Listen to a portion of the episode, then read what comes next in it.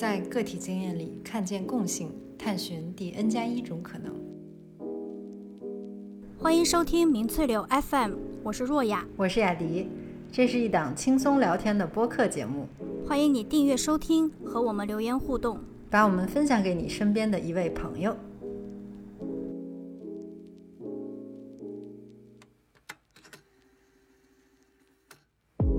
到了一定的生命阶段，它其实又让我重新再生长过一遍，有一种新生之感。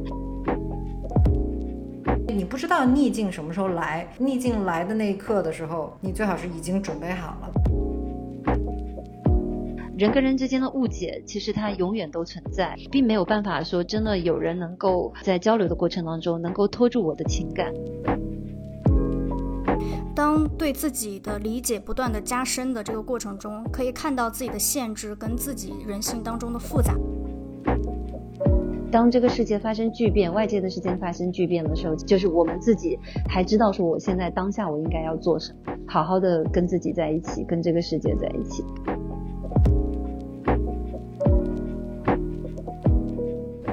今天我们很高兴的请来了一位嘉宾，嗯，若雅和我请来了。露丽卡来和我们进行有关自我整理、自我疗愈，还有自我重塑的这个话题的分享。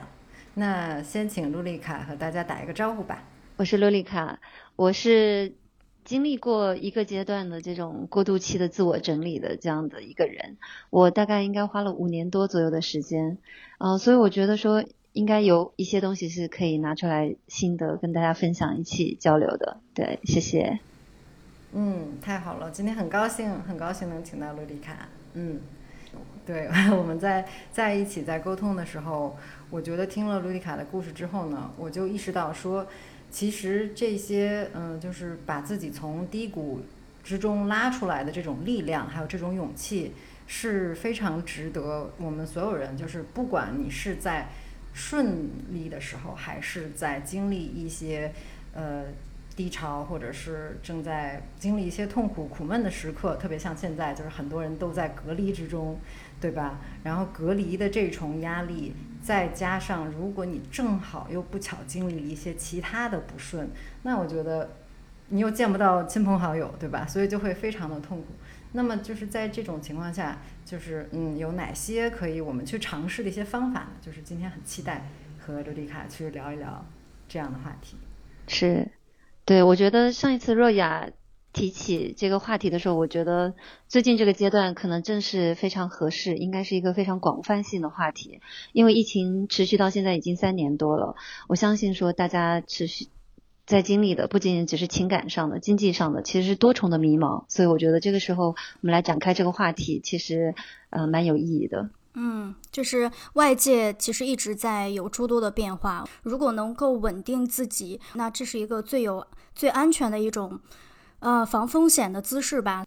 呃，洛丽卡，就是当你在遇到一些呃人生中不顺利，或者说人生中这种大的这种状态的转变的时候，就是经历过哪一些心理上的这种呃变化？嗯，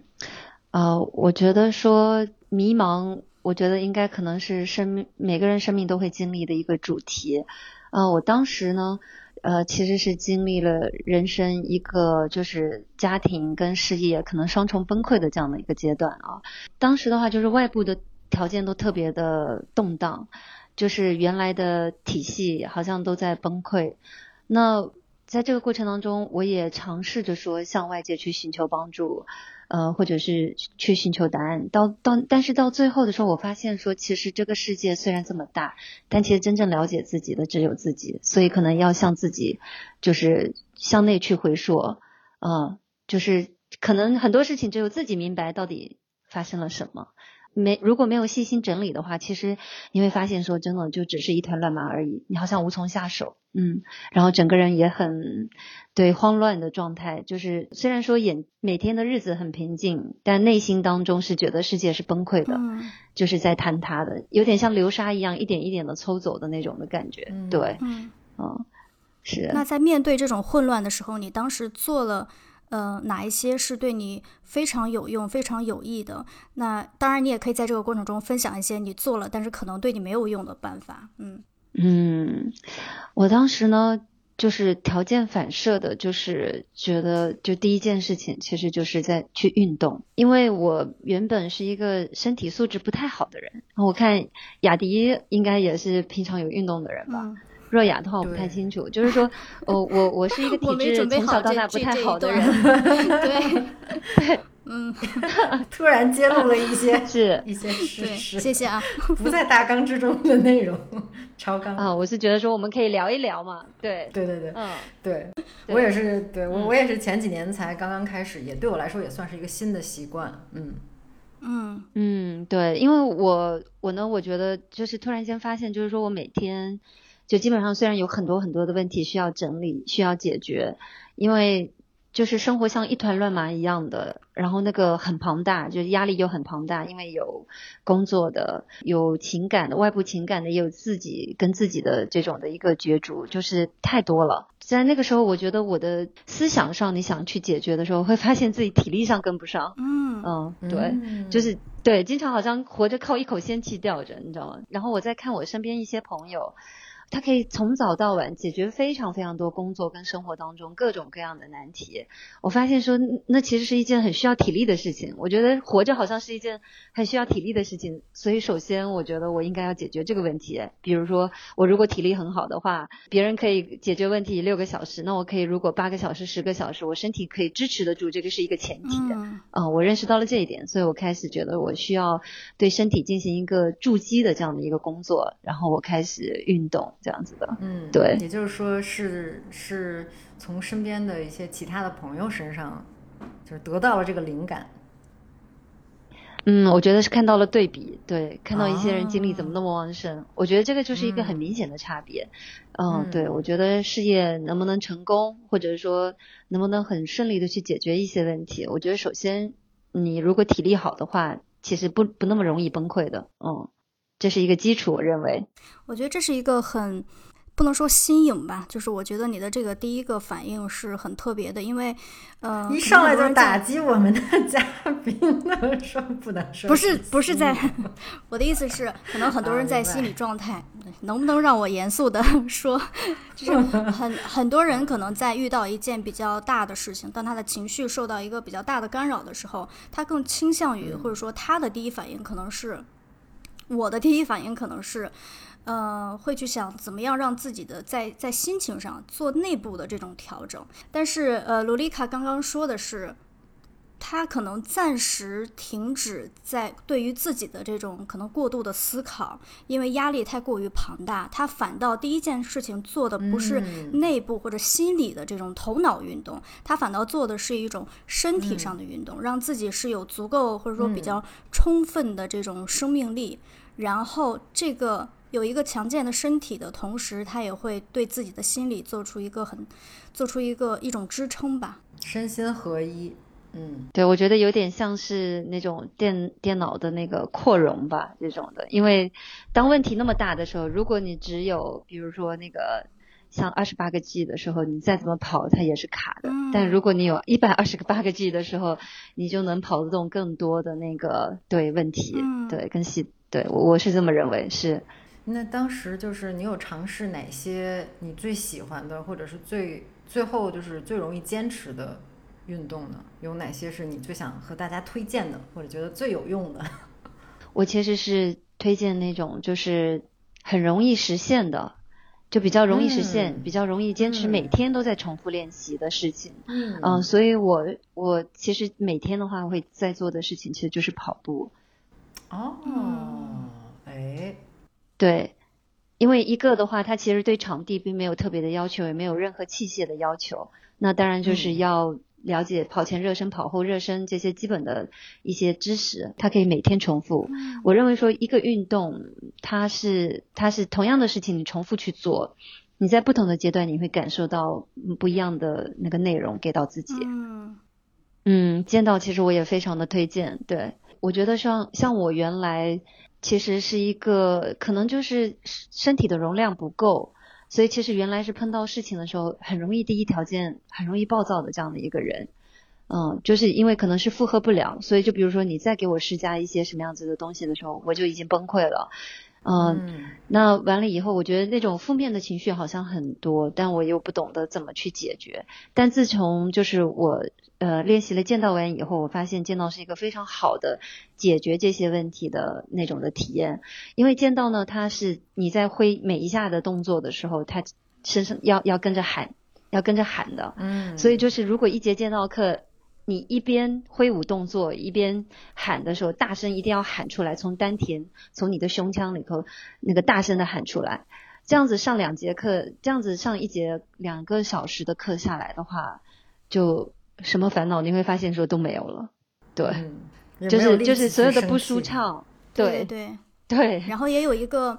发泄了那个东西不需要你去解决，嗯。嗯，我觉得这种是有点像是发泄，但我是认为说这种的动运动更更多是有点像是，其实我认为说我们的很多烦恼其实它是没必要的，它是不必要的，甚至是不需要解决的，但是呢，就这种情绪一般又堵塞了很多你。不知道为什么，但是有很多这样的负面情绪。那像运动的话，尤其是像见到这种配合上喊跟这种大的这种的动作，力量是去使出去的时候，那些这些基本上不需要处理的，就是没有任何过多的这种的具体事项的这些的低级烦恼，其实它会在这个过程当中自然就消解掉了。哦，我是一个这样的体验，对，所以我我我也很推荐剑道，对。这个剑道，我觉得剑道听起来太好玩了。就是它好像同时，它虽然是一种类似，算是一种武术吧，但它其实也是有一种美感，就是有力量，同时也很克制，然后要大声喊出来。但是每一个动作也是有一定的规范性的，就是同时有多方的这种，对吧？多方的控制在好像拉扯你。对剑道的话，它其实每一下挥舞出去的，它的精，它的点落在哪里？嗯。其实它是有比较精准的控制的，就像雅迪所说的，对，所以它其实是一个是一个外就是外放跟内收同时在进行 balance，就是嗯，差点说不好意思，就是它其实在进行平衡的一种的，对对对对对对，在在日本生活以后，这个中文跟日语也在平衡，就是 会穿插，有时候会有一种是 嗯是。那除了剑道，你还有没有试过嗯什么比较，比如说户外的运动啊？嗯，对，户外的话，就是跟大自然在一起的话，也是我特别在意的一件事情。嗯，因为我觉得说我们人类其实就是虽然是高级动物吧，我们现在活在大部分都活在这个水泥森林里头，但我觉得说如果想要不让自己迷失的话，跟大自然的链接特别的重要。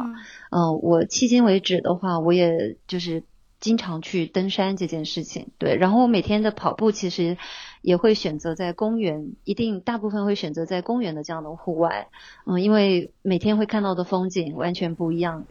会随着时间就是四季的流转，对，你会看到四季的风景，然后你也会看到那个不同的人、不同的人家他们生活的样子，嗯，就是。这些东西会让人很感动，对。对对对。然后像登山这样的一件事，像登山的话，我登过那个日本这边的，呃，西部的最高最高峰，还有像富士山，我也我也去登过，对，嗯，对。我记得我记得富士富士山，如果要看日出，是不是要连夜？要连夜爬？对我，但是我上一次呃连续登了十六个小时，哇，是从晚上的时候开始进山。凌晨的时候到了山顶，这样，但我们那一天就运气不太好，没有太阳，所以就留了点念想，下次再去这样子的。跑步，其实跑步这方面我特别有同感，就是像刚才朱丽卡说的，就是你在经过公园或者是人家的时候，就可以看到说，哎。如果特别是每天如果大概固定的时间出去的话，你看说哦，今天这户人家现在在干嘛？昨天可能在干嘛？在做饭。对。然后今天可能在扫院子等等的，或者是他们家哎谁家门口种种了什么样的树？像你刚才说，就是比如说春天可能有樱花，夏天可能有紫阳花。然后我这边现在也是春天刚刚开始嘛，啊对，今天嗯还没有立春，但马上要立春了，所以说。确实就是在这种，嗯，在哦春分，对对对，对，今天的节气是春分，是哦，今天是春分是吧？哦，OK，是的，嗯，我这边是十九号，还没到明天。对，所以说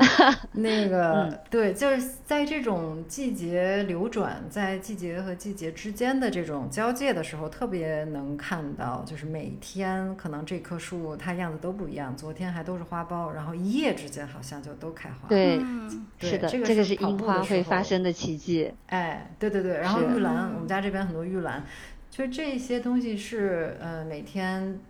每天都出去跑步的时候，就会看到这些惊喜。嗯嗯，对，其实很美妙。嗯，我先听下来，我会觉得，当一件事情发生了以后，呃，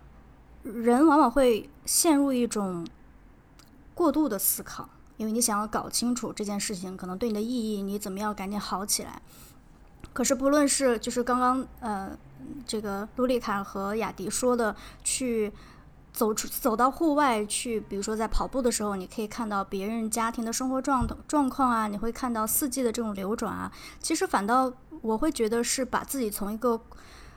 太过于琢磨自己、琢磨自己的遭遇的这样的一个状态拉出来，把这个注意力放在外面。也就是说，当然了，不是说我对我不能对自己思考，而是说要在一个容易呃产生、容易钻牛角尖的这么一个时时候，把一些注意力放在外面，放到或者说让自己可以连接到一个更广大的世界，不要只看到我的痛苦、我的伤心。那其实除了运动，那你有没有做一些什么事情是除了向外放，你重新去探索你自己？的这样的一种呃和自己的对话的这样的一个方式呢？呃，我在这个过程当中，其实整个的计划，我当时就给自己的起的名字叫做“身心自我对话”。嗯，然后我每次的这个执行的阶段呢，就是以一百天为期，啊，然后每天都有固定的一些项目在做。比如说第一件事情的话，首先起床一定是运动，嗯，啊，就是先先运动。对，因为我想把自己的身体叫醒，就是同时应该可能也会把自己的灵魂叫醒，我是这么认为的啊。然后他动态完以后呢，它其实就比如说像有运动过的人，就大概会明白，其实你运动完以后，它自然而然耳清目明，就这样子会，你会经历过一种，就是说慢慢会 对雅迪有经历过是吗？有，对我我想要插播插播一条广告，就是我们之前有一期。很受大家欢迎的一集节目，就是专门讲运动使人快乐。所以，如果听到这里，你发现自己没有听过这一集，那欢迎你在这一集结束之后赶紧跳转听一下。对对对，在那一集里面，我们其实谢谢没没有结束，我还有补充，不仅仅是跑步啊，户外，我们其实聊到了水陆空各种运动。继续吧。嗨，对。嗯，然后第一件事情我会运动，运动结束以后，第二件事情我会花十分钟的时间左右来进行静坐，对，就是想让自己的那个情绪平复下来。嗯，然后因为因为其实说句实话，如果人生正在经历呃非常重大的迷茫期的这样的一个人的话，我不知道是不是，我不知道你们有没有经历过啊？我自己的感受是。其实每时每刻它都是颤抖的，每时每刻你会感觉到自己的这个世界的地基，它其实像流沙一样，它其实不停的在在流逝，不停的在崩塌的这样的一个一个状况，所以其实整个人的镇定其实是很难做到的，但是就是说往往是越难的时候，我认为说其实。可能越需要镇定，这个其实是保存自己的能量跟实力的这样一个最好的一个方法。因为因为我们很困惑的时候，可能真的如果你不认真思考的话，会做出一些非常不可理喻的事情，也会说出一些非常伤人的话。我觉得如果当越是不确定的时候，其实我我越建议大家说，其实是要更收束自己。要去冷静，呃，先把自己镇定下来。所以，其实我在做的这样一个一个又一个一百天的这个自我身心对话里头的话呢，所以其实不管是运动也好，我认为说它是扩容，把所有的这些烦恼先暂时抽离掉。呃，哪怕我感受说可能世界还在崩塌，但是我先不管这些，因为思绪很乱，所以就是哪怕是运动的时候，它可能也有很多杂念。所以，就比如说，我希望说自己能够练习到一个。呃能够静心，有有一个静心跟专注这样的一个品质，因为我想把自己拉回来，因为那时候很多思绪其实也是自己不受控的，他会想很多，按佛家讲的就叫什么贪嗔痴慢疑，类似像这样的东西，它是每时每刻创造无数无数的念头，那所以我希望说我我会开始有一个十分钟这样子一个时间来让自己静心，呃，哪怕是哪怕是他思绪会飞会飞走，一再飞走，不管。就不管他思绪再怎么飞走，我只重复一件事情，就是我每次再回到呼吸上。当念头一来就把我拽走的时候，我又重新回到呼吸上，只是如此去重复。第三步呢，就是在静心之后，我会就是拿起笔来，完全的对自己坦诚的，就是因为我觉得说我自己从小到大有一种经验感受啊，因为呃若雅也是写文字的人。所以我不知道说你们从还有雅迪，就我不知道你们小时候有没有写日记的习惯。我觉得我从小写日记的习惯就是说，好像虽然是在写给自己的日记，但我经常会有伪装在里面。嗯，其实并不是完全的坦诚这样的一个状状况。你会想，万一哎，将来万一我成了有名的作家，我的这个本子被人看到了，或者甚至只是说，哎呀，万一被我的父母看到了，万万一被我的朋友看到了，可能有一部分这种原因吧。但是我觉得另一部分，你还是，我觉得人就是会想让自己，嗯，舒服一些。这种舒服是我可能会要有一些谎言，告诉我自己我没有那么脏，我没有那么丑陋，我没有那么的，嗯，虚荣等等吧。对，可能每个人都很难面对真实的自己，就是说，因为我们从小到大接受的教育就是说伪光正这一面吧。如果按照就是简洁的用三个字来形容的话，对我们一直都在接受到的教育就是说，我们其实应该要做一个什么样的人，善良、勇敢，然后什么样品质，呃，对，呃，我觉得那当然这些是是对的，但是所以就是也会导致说。我感觉好像，其实我们经常没有审视过自己内心当中的一些阴暗时刻。我觉得这个东西，可能光与暗，它其实一直都是存在的。它其实就像 DNA 的两条螺旋一样的。但是，但是我们始终不敢去正面、正式面对它。对，所以我我为什么会来写，想要来写这些东西？嗯，其实，在人生面临巨大的崩溃的时候呢，其实有很多疑问的。我觉得远远超出了一个个人他能够理解的范畴，所以那个时候呢，我也曾经尝试过。我觉得我们中国人吧，就是小时候吧，难免就是其实是在这样的文化里长大的，所以当面对巨大的困惑的时候，其实呃，我曾经也去尝试过问天问地这样的，呃，问问鬼神这样的一些方法啊，因为说我们社会里头的确流通很多这样的一个一个一个。这种的方式方法嘛，呃，并且我们从小的这个意识里头也是会有会有这个方面的倾向嘛，对，嗯，然后我我应该是像这样子的问询也经历过了一段时间，呃，但是我也是经历过人类教育这种比较有了一个比较，就是一直都在审视跟判断这样的一个头脑，对。要有敬畏，但是就是你到后后面会发现这些东西其实问不出个所以然来。嗯，它可能会有你觉得说很神奇的时刻，但那些东西并不代表什么。嗯，对。然后我我我发现说，嗯，我寄予了，就是我对神力寄予了一定的期望。然后完了以后，我发现这个世界并没有并没有这种神力，呃，没有任何一个人或者没有任何一个神可以回答我所有的问题。啊，然后第二个的话呢，在这个过程当中，嗯，我也有尝试过说去跟朋友交流，虽然说很难开口，但是也有一些比较比较亲密的朋友，大家会讲。但在这个过程当中，我会发现说，这个世界真的是一个非常巨大的巴别塔，就是其实我们人类虽然说着同样的语言，比如说我们现在说着同样的中文，但你会发现说，其实，嗯，其实就是当当你在语言传达的时候，其实。沟通，它有时候并不能完全的共识，就对方并不一定能知道你的情况，然后甚至有时候，就当你的倾诉完了以后，可能同样一件事，在对方认为来，他可能又理解成另外一个东西。那如果他又是会再进行二次传播的话，其实会对当事人的伤害是非常巨大的。嗯，因为因为说这种的误解，我不认为说这种是一个什么样特别不好的品质啊。我觉得这个其实就是人，我觉得这个其实是一个人间基本游戏，哎，就是我们其实真的，我我自认为说，我也没有办法完全去当一个朋友向我倾诉的时候，能够完全明白他的所有的喜怒哀乐，甚至能够呃百分百的共情。人跟人之间的误解，其实它永远都存在。在这个过程当中，我也遭遭受到了一种巨大的失落吧，会觉得说，其实并没有办法说真的有人能够。呃，就是在交流的过程当中，能够拖住我的情感跟我的困惑或者这些东西，而且这些东西的确也很沉重，我觉得别人也没有这个义务啊。然后，对第三个的话呢，就是我在这个过程当中，我也尝试过心理咨询，嗯，对，但是就是说，我觉得国内的这个心理咨询的这个状况，虽然说感觉从业人群很多，嗯，但但就业的人人群的这个资格，其实我觉得也是不尽相同的啊。但我觉得有一些基本的工具。其实是可以来反复练习的，嗯，就是到最后的话，我抛弃掉了那个个人咨询，因为个人咨询的过程当中，我也发现说，嗯，就是人性在这里头一些很很很暗很暗涌的一种的那个控制，我觉得，我觉得，所以我们人人性其实真的可能要时刻审视自己，嗯，因为就是说。其实我们自己很多时候在面对一个一个一个东西事物的情况的时候，你会不知道自己的那个人性的东西会跑出来，你会想要控制。做心理咨询师的话，他其实需要非常强大的一种专业能力。像我当时碰到的心理咨询师，其实，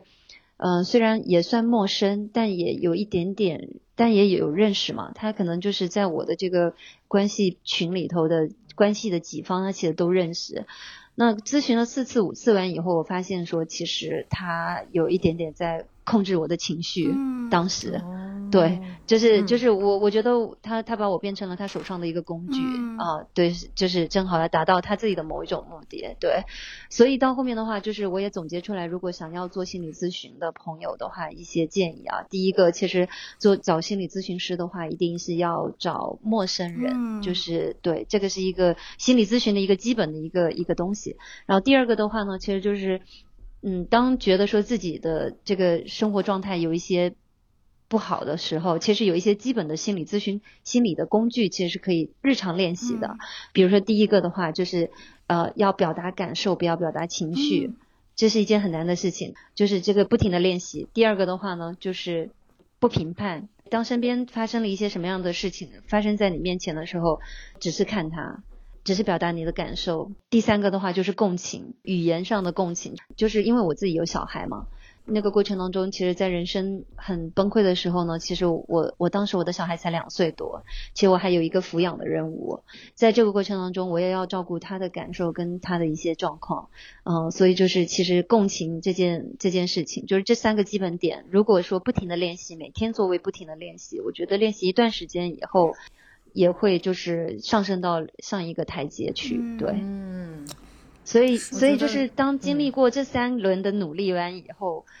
我发现这个世界上真的可能就是说得好好理一理自己，就是就是问天问地问神问人。对，然后你你会发现说都没有答案，因为说所有人其实根本就不知道那漫漫长的来时路，到底嗯那些精微的时刻到底是什么东西让你有这样的感受或者发生了那样的转变，其实谁都不知道，所以就只能问自己。嗯，所以我当时就是决定决定卸下自己所有的防备矫饰，就是那些伪装。我们其实可能每个人每天也在。在自己面前可能也是一个假的人，也不是一个完全坦诚的状态。在那个过程当中，我决定说把这些东西，把自我全都放掉，就是变成一个完全到零的空的状态，让手跟心跟脑它连在一起，只是写自己的困惑。就当时脑子里头有很多很多的话，呃，有非常非常多的困惑，想什么就写什么，不停的写，只是写。那就是我觉得你刚才说的，就是当然就是有关心理咨询那个三个建议，我觉得是非常非常实用的，就是特别是在现在可能大家比较极度缺少可以去实地去参与这种咨询或者是上访的这种。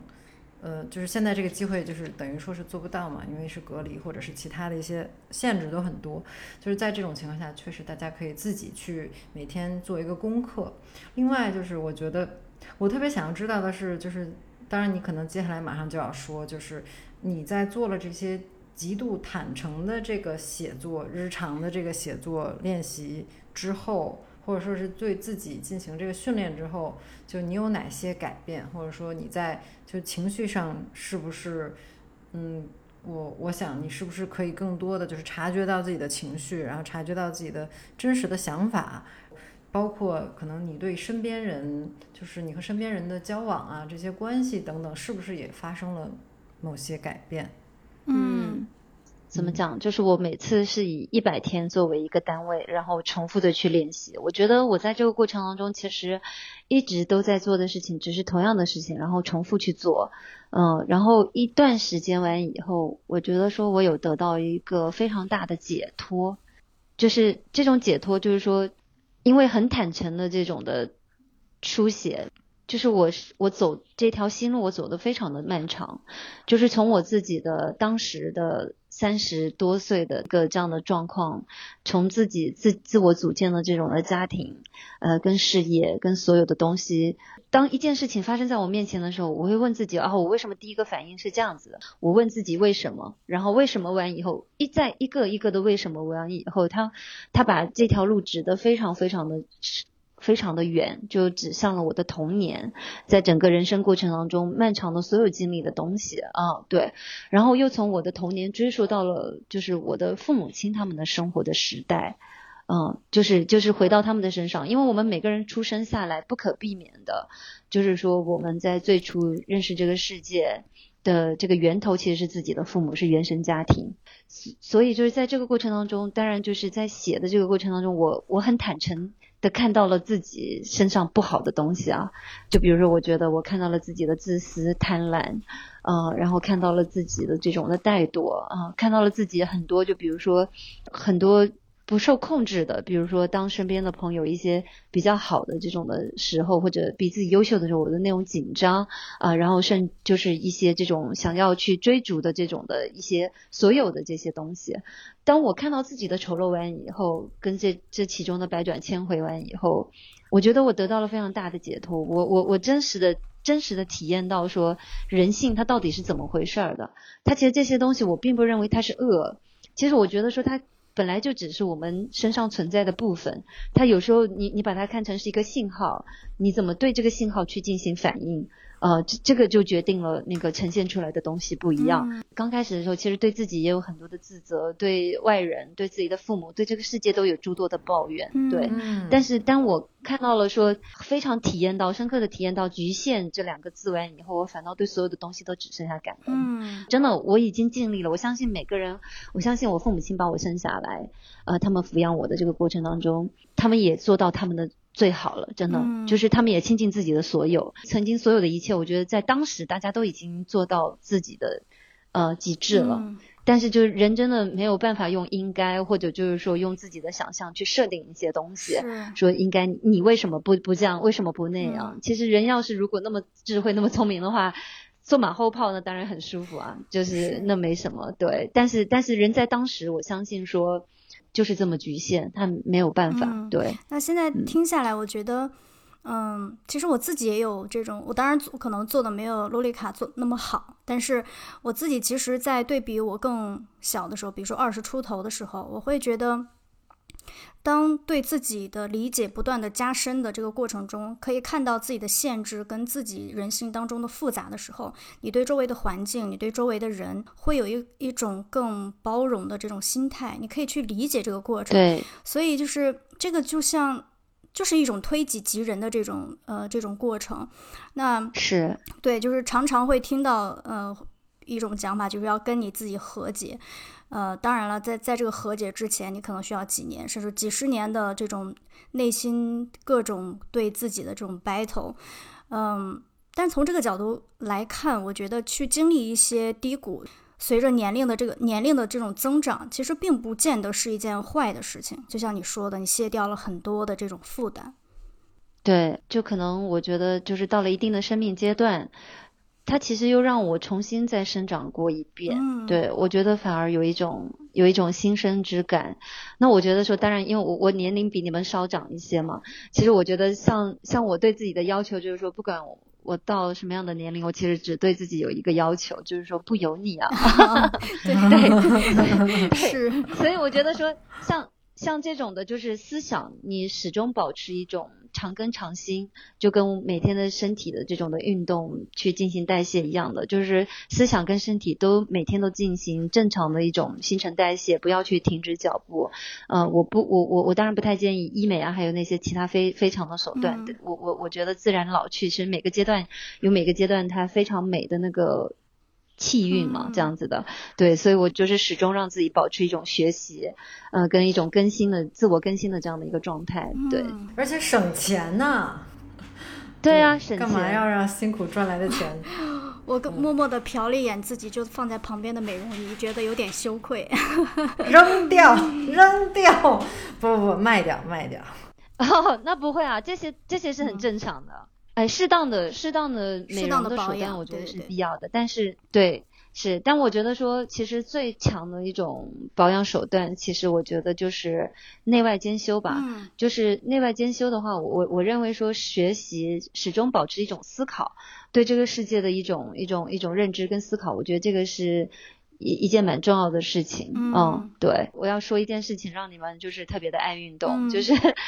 不管我自己的外表是皮肤，或者是人的年龄，它到达一个什么样的生命状态，它是自然的。但是如果有坚持运动的话，其实一一整个人看起来是有光彩的。不仅仅只是这样，就是我之前有一个好朋友，她应该是个将近五十的这样的一个一个女企业家嘛。她在这个年龄阶段呢，就是也体型也有点胖嘛，这样子的一个一个姐姐。呃，有一段时间我回国，我看到她的时候吓了一跳。我那段时间看到她的时候，我居然在她脸上看到少女的光彩。嗯，我问她说：“我说你最近做了什么？”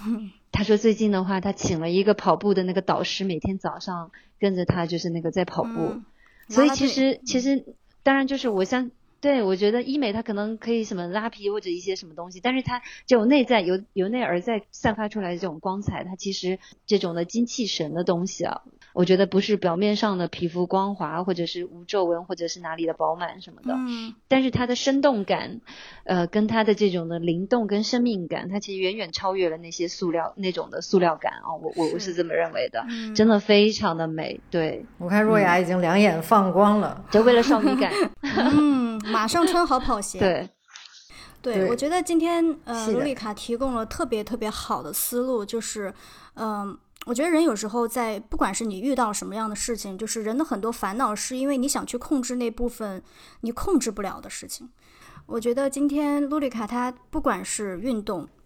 书写，还是静坐，还是跟自己的这种对话，都是把这个散开的这种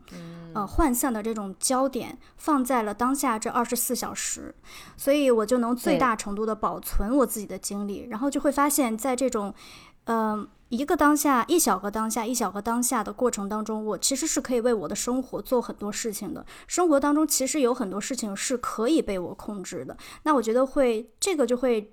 当你不断的日复一日的去重复这样子看似简单的这样的一个呃行程的时候，会有一种成就感和这种信心的呃慢慢的这种建立。对，我觉得就像若雅说的，这个过程当中，它其实是在一种。我认为它其实同时也是一个信心的习得。你每天都在重复做这样的事情的时候，当你做到了的时候，其实，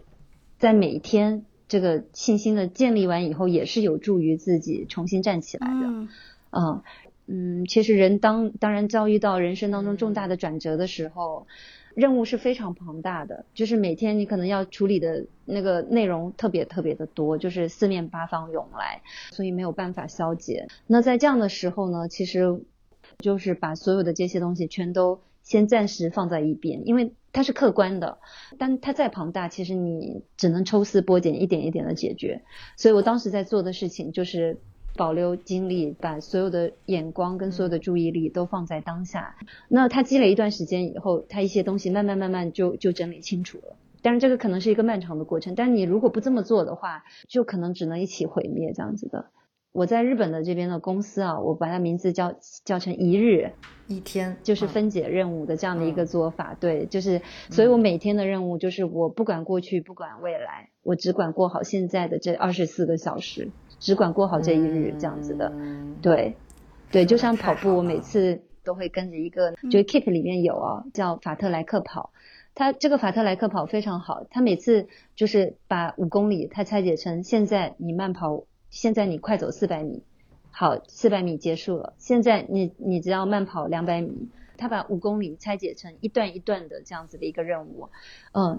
就是这种，就是要有一种自我分解，就是在慌乱的时期，这样的人生时期，一个就是反而要向内观，就是要镇定住自己。我觉得即使就是大家是在顺境里面，也可以就是仔细听一听我们这一集，就是可以回去再听一遍这集的内容。我觉得它有很多很多小细节，是即使在顺境的时候，也可以每天去。去练习、去尝试的，因为你不知道逆境什么时候来。那当逆境逆境来的那一刻的时候，对你最好是已经准备好了。所以说，这些是日常要做的练习。对我自己经历完以后，其实我觉得这些事情其实本来它就非常适合每天去做，因为这个世界上其实就像现在有战争是吧？世界发生战争，然后又有疫情，我觉得大家其实都很迷茫在这个过程当中，因为我相信大家切实的经济生活还有很多的这种切实的这种的日常生活的秩序，其实都在都在遭到冲击嘛。那我认为说，其实如果是一个已经稳定了自己核心的这样的人的话呢？当这个世界发生巨变，外界的事件发生巨变的时候，就是我们自己还知道说，我现在当下我应该要做什么。就是我自己在在书写的这个过程当中，因为我也回溯到我自己父母亲他们的时代嘛，其实我就觉得说，当时他们所处的时代，其实远远超过我们现在所见到过的所有的动荡跟不安。其实我们比他们要幸福的多得多。我们没有经历过呃极致的那种对死对对社会这种生死。的恐惧也没有经历过，对，就是饥饿啊，就是其实很多东西我们都并没有经历过，对，所以其实，呃，我我觉得这个世界它永远都是在流动的，都都是在变化的。看到我自己的朋友圈里头有一些朋友，就我觉得说在疫情期间的时候，其实就是反射出很多人不同的这样的一个生活状态。就日常当中他们都都是这样子练习、这样子去过生活的人，他们在现在的这个阶段过程当中也比较近期。然后自己的生活状态也维持在一个比较相对理智的一个跟舒适的这样的一个状态，对，所以我还是蛮建议说，是大家真的是可以好好的跟自己在一起，跟这个世界在一起，对。嗯，每一天的在对自己的准备过程中，会让我们以后在面面对不同的问题，或者甚至是面对幸福的时候，你都能有一种更平常的心态去应对。所以今天我们也想，嗯，就除了。这个卢丽卡分享的这些这些方法，不知道大家有没有其他的方法？也可以在听过这期节目之后给我们留言，在小宇宙上留言，或者是如果你觉得这一集对你很有启发，可以也可以在苹果播客上面给我们打五星好评。对我们需要大家的支持。好，这一期就到这里吧，拜拜。好，拜拜。嗯，好嘞，拜拜。